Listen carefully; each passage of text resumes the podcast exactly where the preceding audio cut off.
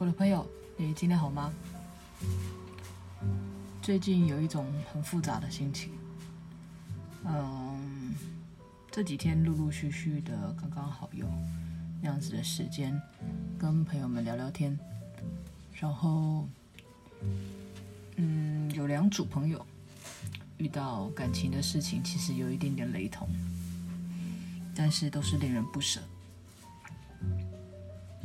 第一个呢，是她跟她的男朋友啊，跟她的老公交往了七八年，结婚四五年吧，在结呃交往的过程中都没有什么太大的问题。那决定结婚了之后，没多久，男生就去了外地工作，然后女生呢就一直都在台湾等着他。学成归国，或者是等着可以申请让他一起过去，因为毕竟男生是为了工作而到海外去的。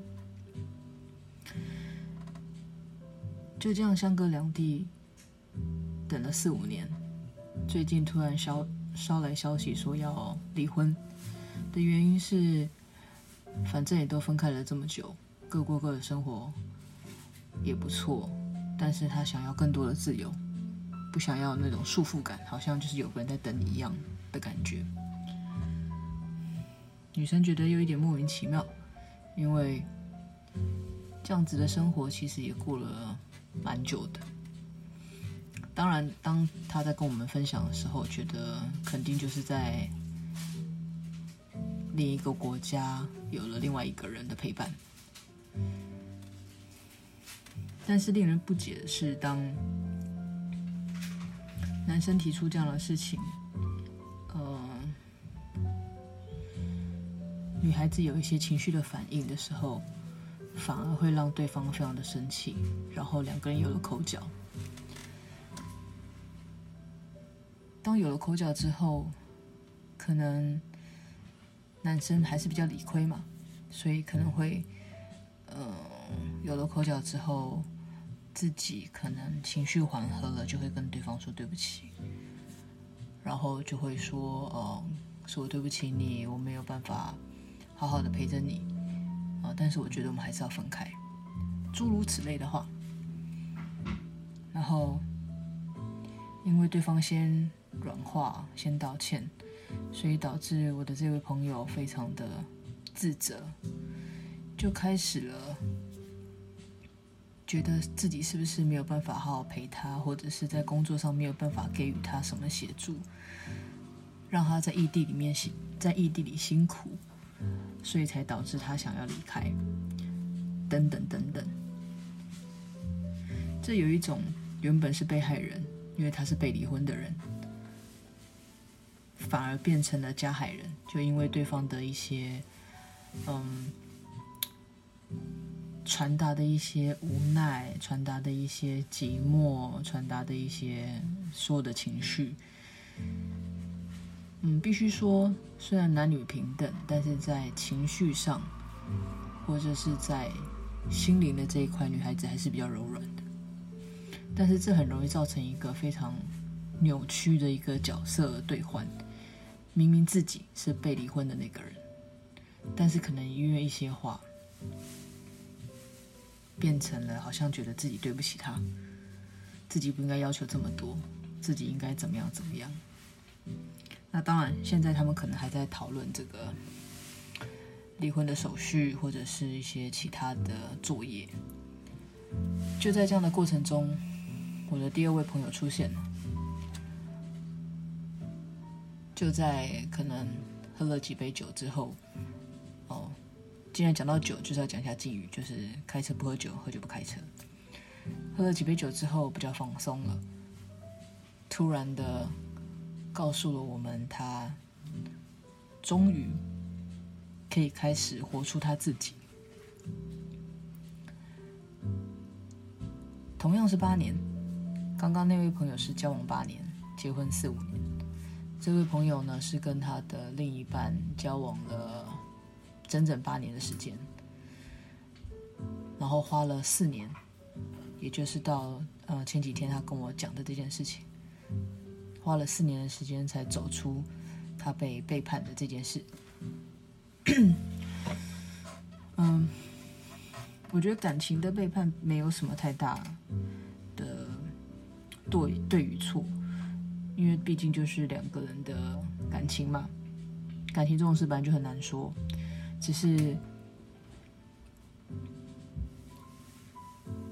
当两个人在一起的时候，算比较年轻，然后但是女孩子可能比较早就在社会上有一个比较稳定的工作，所以她在工作上给予男生非常非常多的支持。那他们俩的职业也有一点点的连结感，所以呃，因为她比较早入社会，有比较多的人脉，然后懂得也比较多，所以在工作上给予很多的协助跟帮忙，一直不断的给资源。啊，甚至于在他们交往的过程中，男生用他的名字去贷款，借了不少的钱。当然，呃，在爱情中不会去想到这么多，在要分手的时候也很难启齿跟对方说明白，尤其是跟钱扯上关系。但是最后呢，为什么说他用四年疗伤？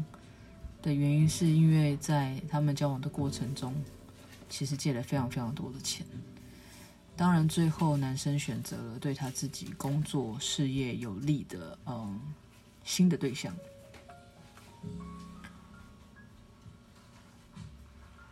我的这个朋友就跟他说：“那既然都要分手了，那是不是之前我们一起，或者是你自己借的这些钱，你要想办法把它还清？”但是这个男生也蛮厉害，就是完全可以啊，潇洒的转过身，好像所有的事情都不干他的事。那就这样，嗯，女生就背了四年的债，应该不是说背了四年的债，而是那样子的金额让他背了四年才还清。所以他也是最近才把这些呃债务还清。他才开始要走出他自己的人生。我觉得在感情上就是很可怕，因为当你们在一起的时候，其实真的很难看清对方，甚至于即使看清了，你也会选择把自己的眼睛戳瞎，或把自己的耳朵就是弄弄得听不见，甚至于旁边人跟你多说几句话，你都觉得烦，因为你一心一意就只有对方。直到有一天感情不在了，这些事情才慢慢的浮上水面。但是你还是很难去理清这些事情。所以我的第二位朋友呢，当然在要被分手的那一刹那，也有曾经啊、不开心过、咆哮过，但是就是在这样失去理智的状态之下，清醒了。又开始觉得对不起对方，不应该这样子对对方，一定有什么误会，是不是自己做错了？我可不可以改变什么？呃，求求你不要走，等等之类的戏码。嗯，但我比较庆幸的是，呃，刚刚好这两位朋友可能在那个心碎的刹那，有一些朋友或者是家人在他们身边，所以才不至于让他们。陷入太低潮，甚至于现在，呃，愿意把话说出来跟我们说，我觉得都是好事情。第一位朋友现在因为还在经历这个过程，但他愿意说，那我们当然也会呃听他说，啊，免不了当然也会啊干掉他一下，希望他清醒一点，因为毕竟自己不是加害者。可是我们的意见毕竟是我们的意见，最主要是他怎么看待他们俩的关系，他觉得应该怎么做。那第二位朋友呢？因为这件事情毕竟已经经过了，他现在能够跟我们讲，表示他已经走出来了。但是当我在听完这些故事之后，我只是想到，如果在他们最需要人的那个时候，没有人在他们的身边，而他们最亲近的人。又是这样的背叛他们、伤害他们，所以啊、在跟他们说话的过程当中，我都会想到，